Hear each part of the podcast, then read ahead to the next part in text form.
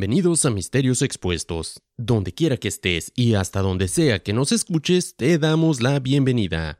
Transmitiendo desde la parte baja de la cuarta dimensión, mejor conocida como Norte Carolina, mi nombre es Alejandro, y como siempre, listo para traer un misterio más hasta tus oídos en este martes misterioso.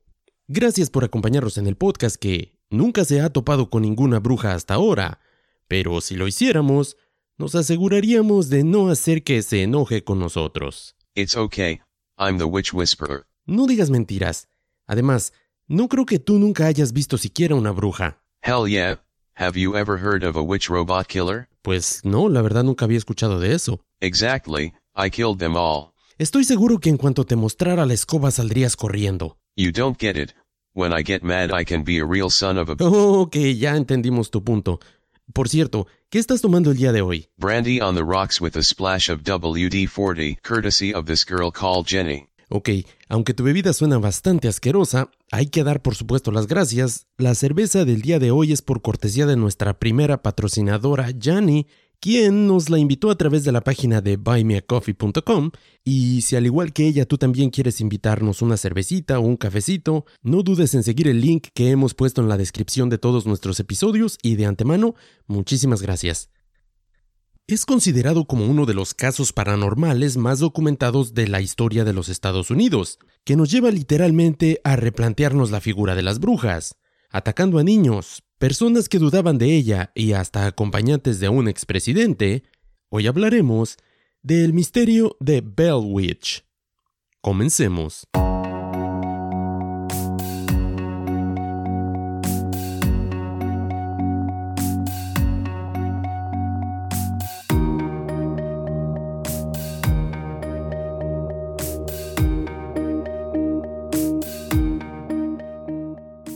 Pocas historias sobrenaturales han sobrevivido el paso de los años y se han mantenido en el folclore de los Estados Unidos, como la historia de Bell Witch o la bruja Bell.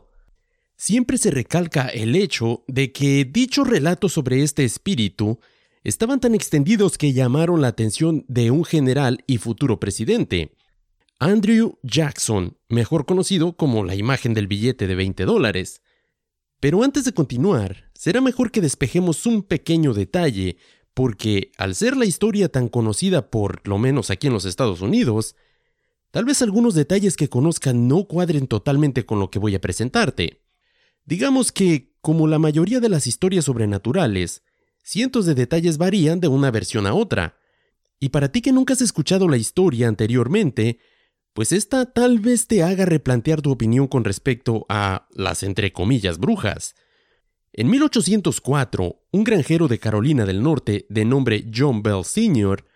trasladó a su familia a las tierras bajas de Red River en el condado de Robertson en Tennessee, cerca de la actual ciudad de Adams. Una vez en ese lugar, John compró un terreno en el río Rojo y construyó una casa para su familia, compuesta por su esposa Lucy y sus cuatro hijos, Jesse, John Jr., Drury y Benjamin.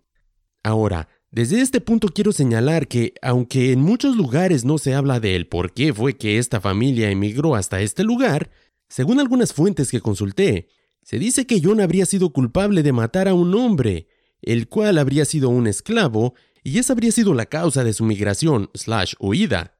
En fin, una vez en su nuevo lugar de residencia, este se convirtió en uno de los plantadores más exitosos de la zona, y con el tiempo aumentaría sus propiedades a unas 398 acres de propiedad, despejando la gran mayoría de ella para utilizarla en sembradíos.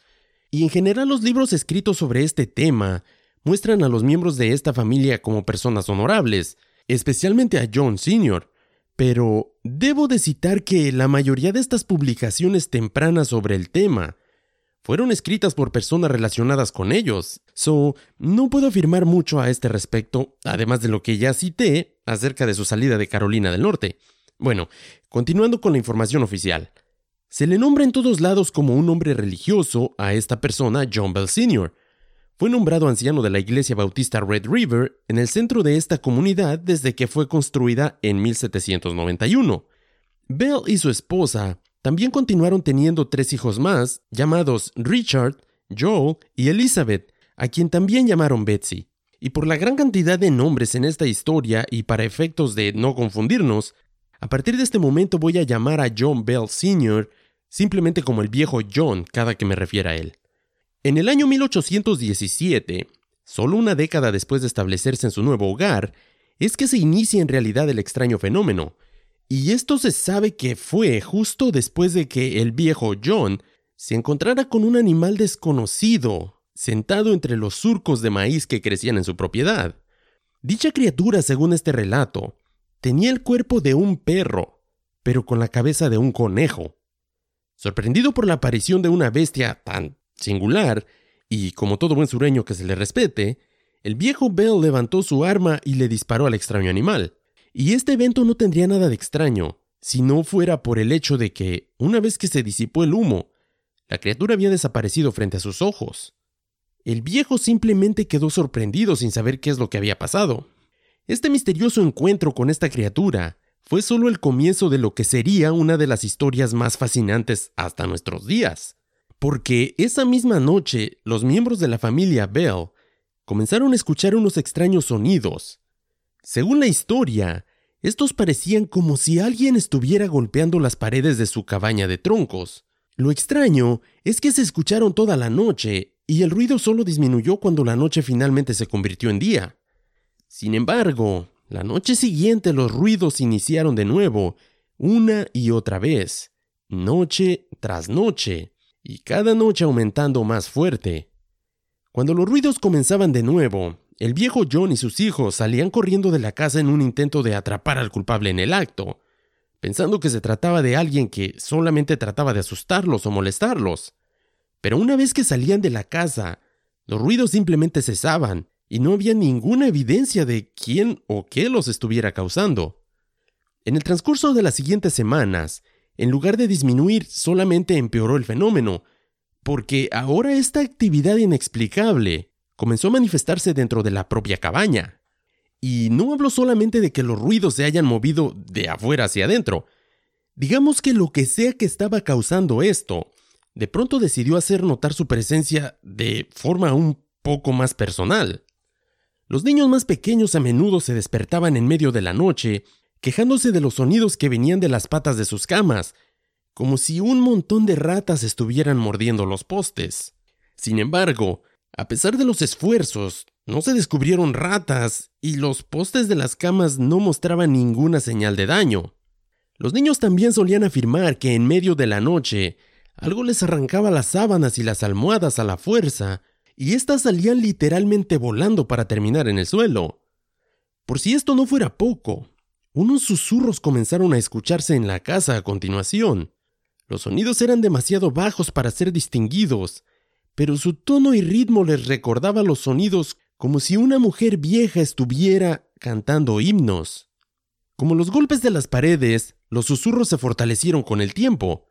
La voz se hacía fuerte al grado de que ahora podían entender completamente lo que decía. De esta manera, se dieron cuenta que no eran simples canciones los tarareos, sino que además podía recitar pasajes completos de las escrituras. A medida que pasaban los días, las semanas y luego los meses, también lo hacía la actividad sobrenatural, y aunque toda la familia Bell fue víctima de estos eventos sobrenaturales, fue la hija menor, Betsy, quien sufrió los encuentros físicos más brutales. La entidad solía tirar del pelo de Betsy o abofetearla sin descanso, atormentándola y dejándola con verdugones y moretones visibles en forma de huellas de manos. Este fenómeno estaba escalando a una velocidad bastante rápida, y sobre todo las interacciones con la familia se hicieron aún más extrañas. Lo que comenzó con susurros, pronto se convirtió en conversaciones completas con la familia Bell, y hay una ocasión en particular que quiero remarcar. Como mencioné anteriormente, recordarán que nombré que al viejo Bell lo habían nombrado una de las altas figuras de la iglesia, o sea que la familia era bastante religiosa. Y sucedió que un domingo que no pudieron asistir por alguna razón a la iglesia, pues esa tarde fueron visitados por el reverendo, quien lamentó que se hubieran perdido el sermón. Para sorpresa de todos, la voz les dijo que ella recitaría el sermón para ellos, y comenzó a hacerlo de una manera fuerte y clara.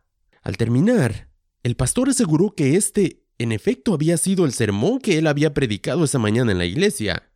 La voz les aseguró simplemente que ella sabía que ocurría en todos lados y podía estar en varios lugares al mismo tiempo.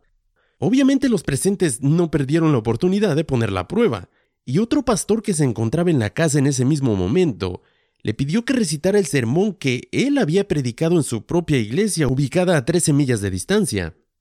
Para asombro de todos los presentes, la voz recitó palabra por palabra el sermón de la segunda iglesia. Ahora, aunque para estas alturas la interacción con la bruja era bastante común, por así decirlo, la verdad es que esto nunca fue del todo así, porque, como cualquiera podría esperarse, especialmente en esos días, el decir que tenías una bruja en tu casa que te abofeteaba obviamente no sería bien visto, especialmente viniendo de una figura respetada en la iglesia. De esta manera, se sabe que la familia Bell simplemente guardó el secreto de este fenómeno por alrededor de un año. Y además de la familia misma, las primeras personas que se dieron cuenta de lo que sucedía fue un amigo cercano y vecino de nombre James Johnston, y como toda persona incrédula de los fenómenos paranormales y dudando de la validez de las afirmaciones de su amigo, Johnson y su esposa se ofrecieron a pasar una noche en la casa de la familia Bell. Desafortunadamente para ellos, esa noche también experimentaron los mismos ruidos, golpes y susurros aterradores.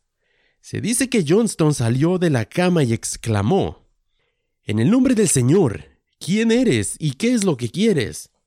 Debo mencionar en este momento que estas interacciones con la supuesta bruja solo se daban en la oscuridad, y por muy fuerte que el fenómeno estuviera presentándose en ese momento, con solo encender una vela, este terminaba por completo. Una vez sucedido el asunto del amigo del viejo John, digamos que el gato estaba literalmente fuera de la bolsa. Why would anyone put a cat inside of a bag? Lo dije en sentido figurado, no te emociones. En fin, no debería sorprendernos que una vez que James Johnston se enteró y experimentó de primera mano lo que pasaba en la casa de los Bell, sería solo cuestión de tiempo antes de que la gente de Red River también supiera de la historia. De hecho, la noticia de la existencia de la Bell Witch se extendió tan rápidamente que la gente viajó desde lejos para presenciar por sí mismos los misteriosos eventos. Y esto no es como en los casos en los que vas a algún lugar embrujado y a veces experimentas algo y a veces no. Se dice que la gran mayoría de las personas que visitaban la casa de los Bell experimentaban el fenómeno de primera mano. Quizá uno de los casos más conocidos es el de la experiencia del entonces general de división Andrew Jackson, quien eventualmente se convertiría en el séptimo presidente de los Estados Unidos. Pero eso lo expondremos después de un pequeño break. No te vayas, regreso en un minuto.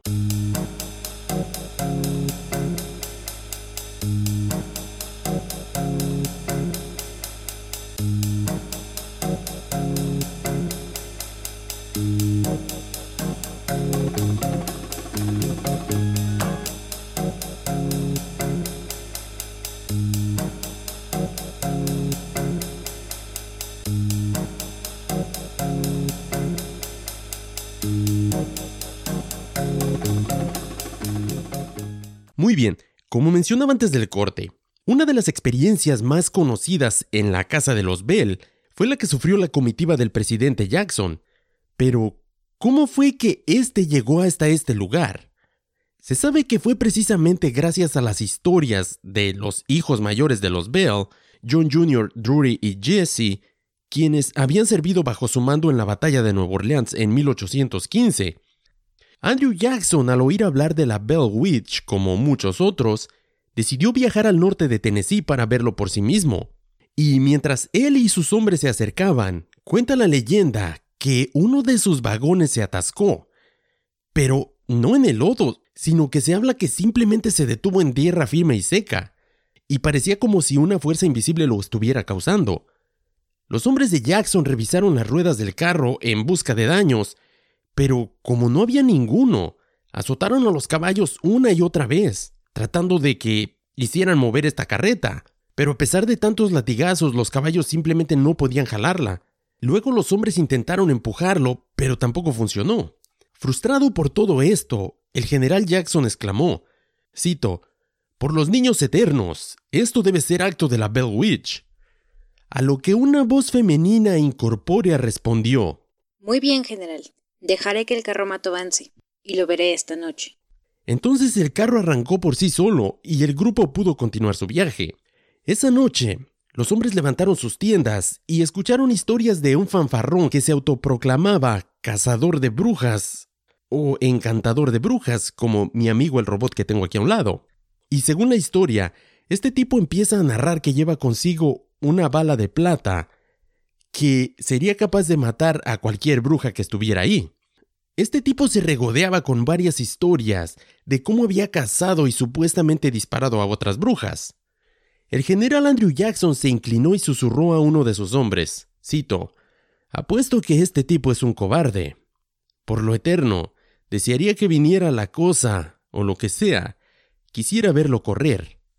De repente todos escucharon pasos ligeros haciendo cabriolas, al mismo tiempo que la voz femenina de antes anunció. Muy bien, general. Estoy lista para el negocio. A continuación, la voz le exigió al supuesto cazador de brujas que disparara, pero cuando lo intentó, su arma no disparó. El fanfarrón fue golpeado por una fuerza invisible mientras se giraba, gritaba que algo le estaba clavando alfileres dolorosos, luego gritó que algo lo tenía agarrado por la nariz. Todos guardaron silencio mientras lo obligaban a moverse, y luego lo vieron cómo era lanzado fuera de la tienda como si lo hubieran bateado en su trasero. La bruja intervino una vez más. como el diablo corrió y suplicó. Apuesto a que no volverá a pasar por aquí con su vieja pistola para amenazarme. Las personas reunidas allí escucharon entonces. Supongo que es lo suficientemente divertido para esta noche, general. ya puede irse a la cama. Vendré mañana por la noche y les mostraré a otro bribón entre toda esta multitud. Se dice que después de esto, Jackson estaba ansioso por quedarse, pero sus hombres, habiendo insistido lo suficiente, habrían logrado convencerlo de seguir adelante.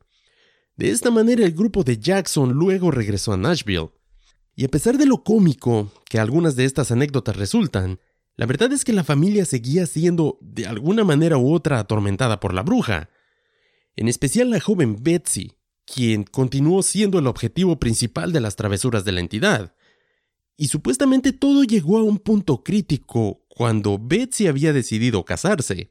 Y esta parte es una que me parece bastante interesante y extraña, porque el supuesto futuro esposo era un joven de nombre Joshua Gardner, un joven que vivía en la misma comunidad, y aunque la pareja tenía permiso de sus padres para casarse, y de hecho las familias estaban muy contentas de que algún día se realizara el casamiento entre ellos, resulta que la bruja no aprobaba para nada la futura unión de la pareja. Se dice que Betsy y Joshua Gardner no pudieron pasar tiempo juntos o ir a los campos, ríos o cuevas cercanos sin ser perseguidos por las burlas no deseadas de la entidad que los seguía a todos lados, continuamente exigiendo que Betsy no se casara con su amado. Quizás la paciencia de Betsy se agotó o finalmente comenzó a estar de acuerdo con la entidad, porque el lunes de Pascua de 1821, Betsy se encontró con Joshua en el río y canceló su compromiso, lo que provocó que estos disturbios sobrenaturales se detuvieran por completo. Como dije, esta parte es bastante extraña, pero tal vez no tan extraña como los planes que la bruja tenía para el viejo John, porque a pesar de su enfoque en Betsy, era su padre a quien esta entidad realmente odiaba. Quizás la ira y el odio fueron el resultado de ese encuentro inicial, cuando Bell le disparó al animal desconocido, que, como recordaremos, fue lo que desencadenó todo este asunto. O quizás esta entidad era alguien a quien el viejo John había despreciado en vida. Ok, supuestamente después de que comenzaron los ruidos de los golpes en la casa, la salud del viejo John comenzó a deteriorarse. Comenzó a experimentar episodios de espasmos faciales y una parálisis de la boca que lo dejó con dificultades para tragar. Y según cuenta toda esta historia, durante estos episodios de espasmos que el viejo John sufría, la bruja disfrutaba abofeteándolo, dejándole la cara con marcas como si una mano acabara de golpearlo. Creo que ya notamos que esta bruja, más que los hechizos, le encantan las bofeteadas y los jalones de cabello, además de patearle los traseros a los soldados. Para el otoño de 1820, los males que sufría lo dejarían confinado en su cama. Disfrutando de la enfermedad del viejo, la entidad le quitaba los zapatos cuando ésta intentaba caminar. Simplemente los zapatos se dice que salían volando cuando esta persona intentaba dar un paso. Y además, como ya dije, lo abofeteaba cuando comenzaba a experimentar las convulsiones. Se dice que la voz de esta bruja se podía escuchar por toda la granja maldiciendo y regañando al viejo John, pero la historia no terminaba ahí. El 20 de diciembre de ese año, el viejo John muere después de haber caído en coma. Tras su muerte, se encontró un frasco de un líquido no identificado en el armario de la casa familiar. La respuesta de la entidad a ese descubrimiento fue rápida, exclamando con alegría. Le di al viejo John una gran dosis de eso anoche, que lo arregló.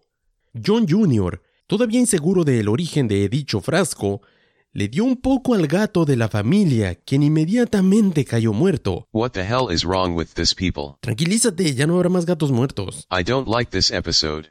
Después de ver el resultado, arrojó el frasco a la chimenea, el cual estalló en llamas de un color azulado. El funeral del viejo John Bell fue uno de los más grandes jamás celebrados en el condado de Robertson, y cuenta la historia que en el cementerio se pudo escuchar a la bruja reír y cantar una canción sobre brandy y burdeles, además de gritar un sinnúmero de maldiciones. Se dice que el canto no se detuvo hasta que la última persona abandonó el lugar. Después de la muerte de John, la presencia de la entidad era casi inexistente, excepto por alguna u otra molestia que le daba a Betsy. Parecía que con la muerte del viejo John Bell, la entidad había cumplido su propósito. De hecho, se dice que en abril de 1821, la bruja había hablado con la viuda del viejo Bell, diciéndole que se marchaba y que volvería pasado siete años. En 1828 la entidad regresó, pero lo extraño es que en esta ocasión la mayor parte de la actividad se centró en John Bell Jr., con quien discutió temas como el origen de la vida, el cristianismo y la necesidad de un despertar espiritual masivo. Algo que quiero recalcar es que se dice que, durante estas charlas, la bruja hacía aparecer de la nada frutas exóticas, en ocasiones diciendo que las traía desde las Indias. Y por si fuera poco, la entidad también aparentemente daría lo que se convertiría en una predicción muy precisa sobre los eventos futuros, en especial en cuanto a la guerra civil estadounidense. Antes de que la entidad partiera una vez más, prometió regresar en 107 años, cuando visitaría al descendiente más directo del viejo John Bell. En 1934, solo un año antes del prometido 107, un médico de Nashville y el descendiente vivo más cercano, el doctor Charles Bailey Bell, publicó un libro sobre la angustia de su antepasado. Lamentablemente, nunca se publicó ningún seguimiento, y esta persona murió en 1945 y se desconoce si la Bell Witch prometió alguna vez volver en el futuro o no. Hoy en día la leyenda de la Bell Witch se considera una de las apariciones más documentadas de la historia de los Estados Unidos. Sin embargo, si no hubiera sido por Martin B. Ingram, la historia puede haberse desvanecido hace mucho tiempo en la oscuridad. Esta persona, nacida en Kentucky el 20 de junio de 1832 y sin experiencia previa, Inició la carrera de edición y publicación. Trabajó activamente en la industria de los periódicos hasta 1881, cuando la mala salud y la tragedia familiar limitaron su interés y la capacidad para continuar su trabajo. En algún momento, entre 1890 y 1892, Ingram viajaría a Adams Station, una vez la comunidad de Red River y Cedar Hill en Tennessee, con el propósito de ver los terrenos donde se promulgaron los eventos históricos y más intensamente emocionantes de hacía 75 años. Allí entrevistaría a personas que vivían entonces y estaban familiarizados con los maravillosos fenómenos que despertaron tanta sensación. Ingram luego escribiría varios informes sobre la Bell Witch, publicado durante varios días en julio de 1892 en el periódico local Clarksville Leaf Chronicle. ¿Y por qué menciono todos estos detalles? Porque, como dije al principio, esta historia inicial la conocemos gracias a supuestos escritos de personas relacionadas con la familia, y esto ha llevado a creer a muchos que toda esta historia habría sido una mentira. Un manuscrito familiar con un total de 90 páginas es el único relato de primera mano conocido de la Bell Witch. Sin embargo, también ensombrece la legitimidad de la leyenda.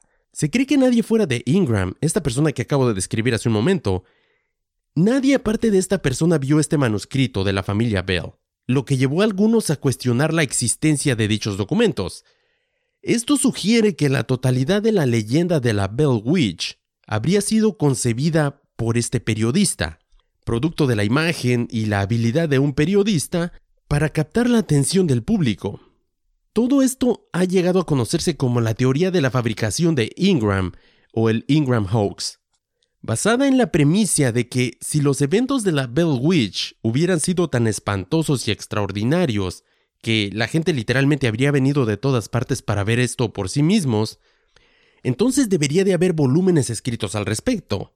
Y dado que nada se publicó antes del libro de Ingram en 1894, estas personas afirman que Ingram podía haber inventado todo. Pero como en todos mis episodios, siempre que hay una teoría, tienes esa intención de buscar más allá. Porque todos los que soportan que esta leyenda es una farsa, debo decir que la falla en la teoría es de que esta depende de la creencia de que nunca se encontraron otras fuentes escritas que dataran de antes de la publicación de Ingram.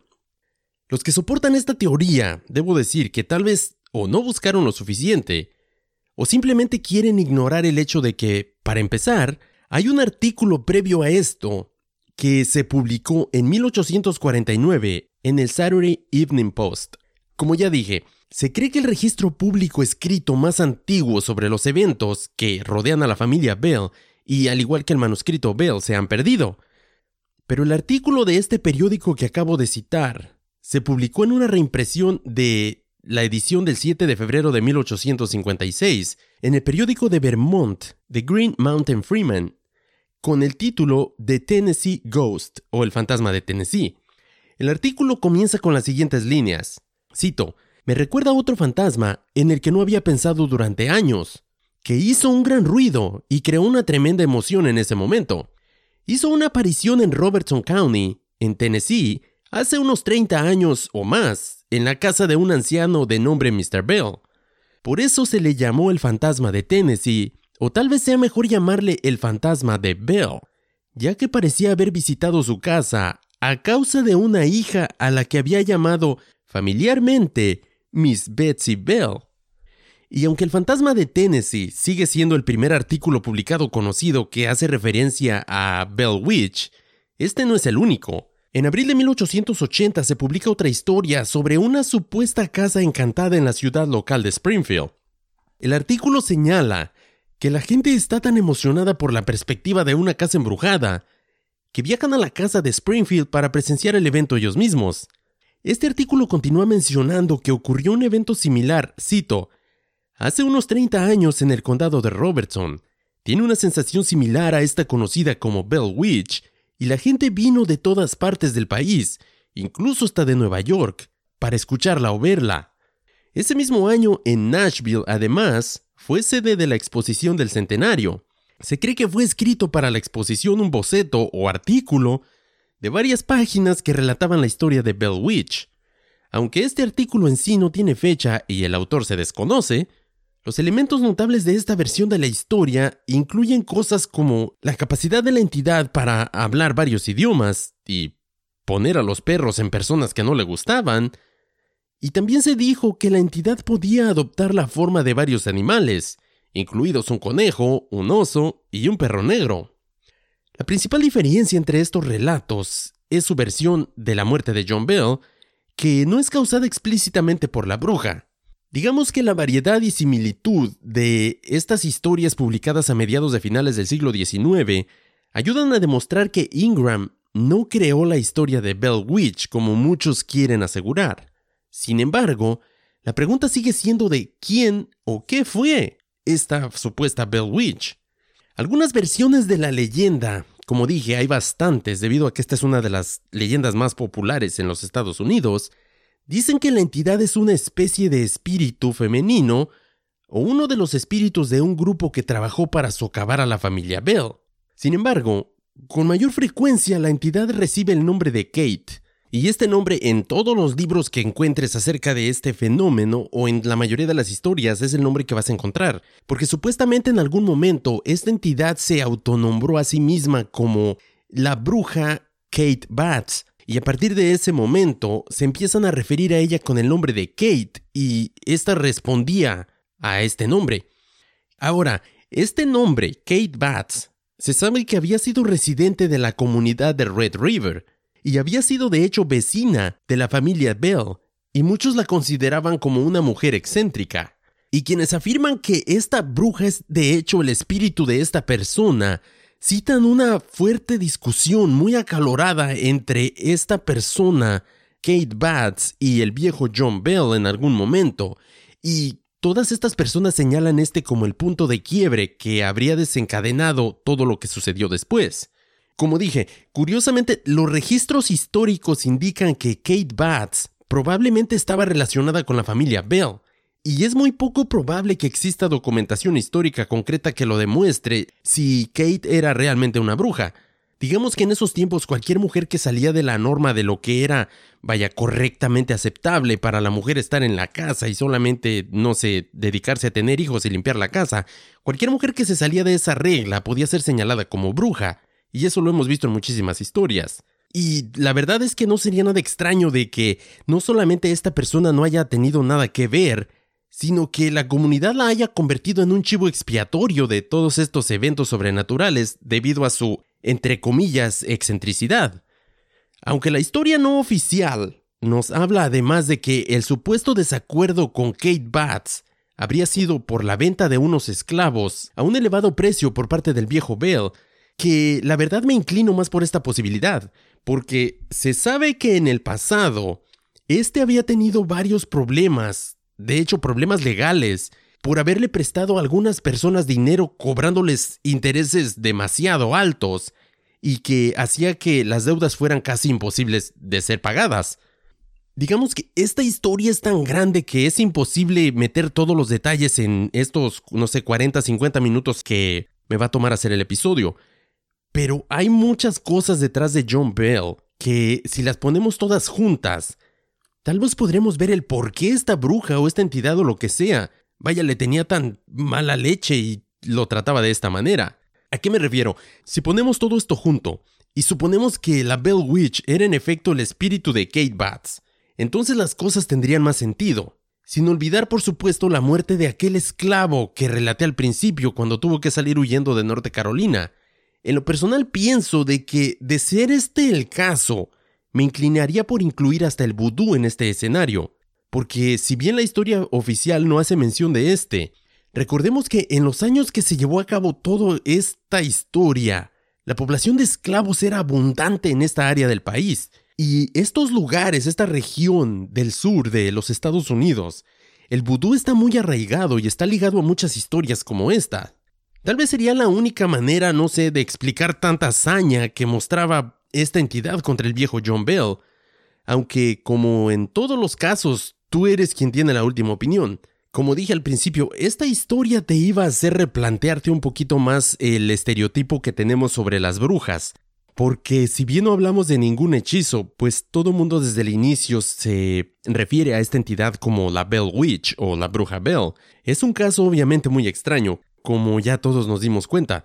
Y quise cubrirlo porque muchas personas insistían en que cubriera el caso de la bruja de Bell. Y como dije a través de todo el episodio, este es uno de los casos más famosos en cuanto a las historias sobrenaturales en los Estados Unidos. Todo el mundo la conoce. Y tal vez no mencioné cada uno de los detalles de todo el caso que estuvo ocurriendo con este fenómeno, pero este caso es algo que estuvo sucediendo en un transcurso de muchos años. Y si trato de cubrir cada pequeño detalle, pues nos pasaríamos, no sé, una hora, dos horas más y la verdad pues no tendría mucho sentido. De cualquier manera, espero que lo hayas disfrutado con lo que incluí en el episodio y a todos aquellos que están solicitando crimen real, ya sé que tenemos algunos episodios que no lo tocamos, no se preocupen, ya estamos cocinando por ahí un par de episodios para ustedes. Es un hecho, vienen más adelante, simplemente ya saben que tratamos de dar variedad para todo mundo si eres de las personas que apenas acaba de descubrir nuestro podcast, pues bienvenido y no olvides suscribirte en cualquiera que sea la plataforma en la que me estás escuchando Y además no olvides recomendarnos por ahí con algún conocido, con algún familiar que le encanten estos temas. Por lo pronto me despido, es todo por el día de hoy, pero no sin antes agradecer a nuestra asistente Vania, quien en los últimos episodios nos ha estado echando la mano con la investigación de los temas y que el día de hoy nos prestó su voz para personificar a la Bell Witch. Muchísimas gracias. Y no olviden que tenemos una cita el próximo martes en un episodio más de Misterios Expuestos. Como siempre, transmitiendo desde el punto más alto de Norte Carolina, mi nombre es Alejandro, el Mystery Bot del otro lado de la mesa. Mantén la mente abierta, manténganse misteriosos. Until next week, humans. Hasta la próxima.